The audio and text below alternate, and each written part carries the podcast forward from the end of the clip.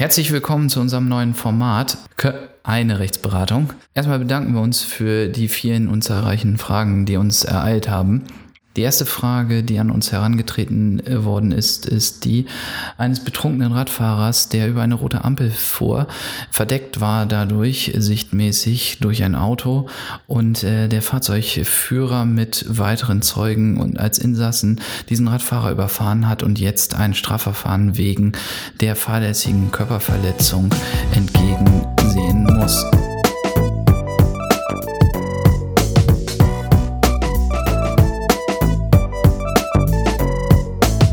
Das ist natürlich eine Standardfrage, tägliche Praxisfrage. Ähm, zunächst einmal zu meinem Namen. Mein Name ist Kai Timo Hanses. Ähm, ich bin Rechtsanwalt und Fachanwalt ähm, mit den Tätigkeitsschwerpunkten Strafrecht, Familienrecht und Verkehrsrecht.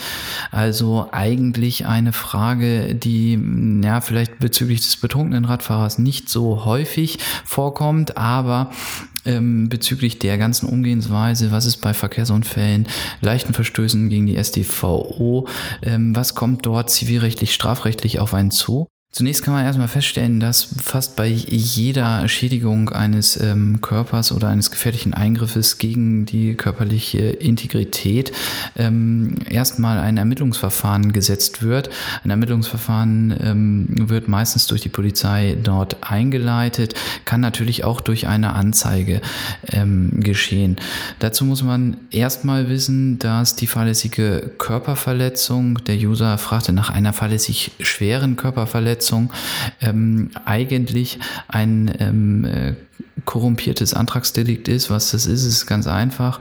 Ähm, normalerweise ist die Staatsanwaltschaft durch öffentliches Interesse tätig. Das kann sie bei einer fahrlässigen Körperverletzung auch kundtun. Das heißt, das Interesse der gesamten ähm, Öffentlichkeit ist so groß, dass eine Strafbarkeit verfolgt werden muss. Ähm, zu allermeist ist es allerdings bei der fahrlässigen Körperverletzung so, dass es ein korrumpiertes Antragsdelikt ist. Das heißt, dass die ähm, Person, die im Körper verletzt ist, einen Strafantrag führen muss. Ob das hier der Fall ist, das wissen wir alles nicht. Ähm, deshalb bleibt das zu mutmaßen. In dem vorliegenden Fall ist meines Erachtens überhaupt nicht von einer Strafbarkeit des Fahrzeugführers auszugehen. Das liegt daran, dass wir für die fahrlässige Körperverletzung erstmal eine Sorgfaltspflichtverletzung ähm, haben müssen. Und hier haben wir keinen Verstoß.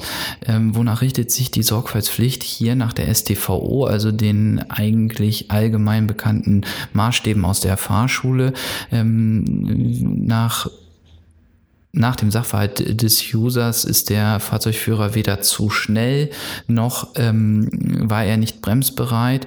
Hinzu kommt ist diese Sichteinschränkung durch den Pkw. Also insofern fehlt es hier an einem äh, Sorgfaltspflichtverstoß und ähm, insofern dürfte hier eine fahrlässige Körperverletzung ähm, nicht in Betracht kommen. Wie man hierauf am besten reagiert, ist natürlich ähm, die Frage, die sich als nächstes stellt.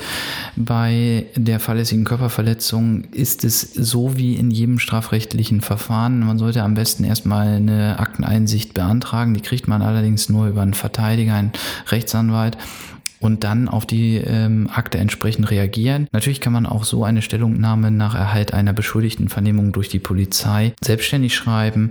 Davon ist natürlich aus Sicht der Verteidigung immer abzusehen, weil man nicht ganz genau den Akteninhalt kennt und äh, so eine Akteneinsicht das natürlich ähm, sicherstellt, dass dort kein Alternativsachverhalt, keine Zeugenaussagen äh, zur Akte gelangt sind, ähm, die vielleicht gegen die Einlassung sprechen. Äh, jedoch bei dem einfachen Sachverhalt gehe ich eigentlich davon aus, dass eine Stellungnahme sinnhaltig ist und man mit der Stellungnahme äh, relativ weit kommt. Grundsätzlich ist es so, dass das strafbare Verhalten nicht im Raume steht. Es könnte natürlich noch dazu kommen, dass die Staatsanwaltschaft das Verfahren an die Ordnungswidrigkeitsbehörde ähm, herabstellt und hier zum Beispiel wegen Bußgeldvorschriften hm, weiter geschaut wird. Zu schnelles Fahren an Fahrradübergängen. Dazu müsste man eigentlich Näheres wissen. Allerdings durch die Ampelschaltung dürfte auch hier eine Einstellung naheliegend sein.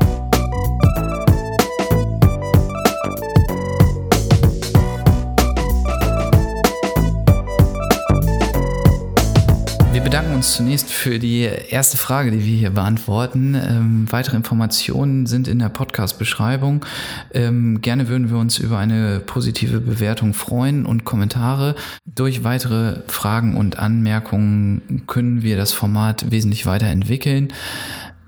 Wir haben alle Bock drauf. Stay tuned.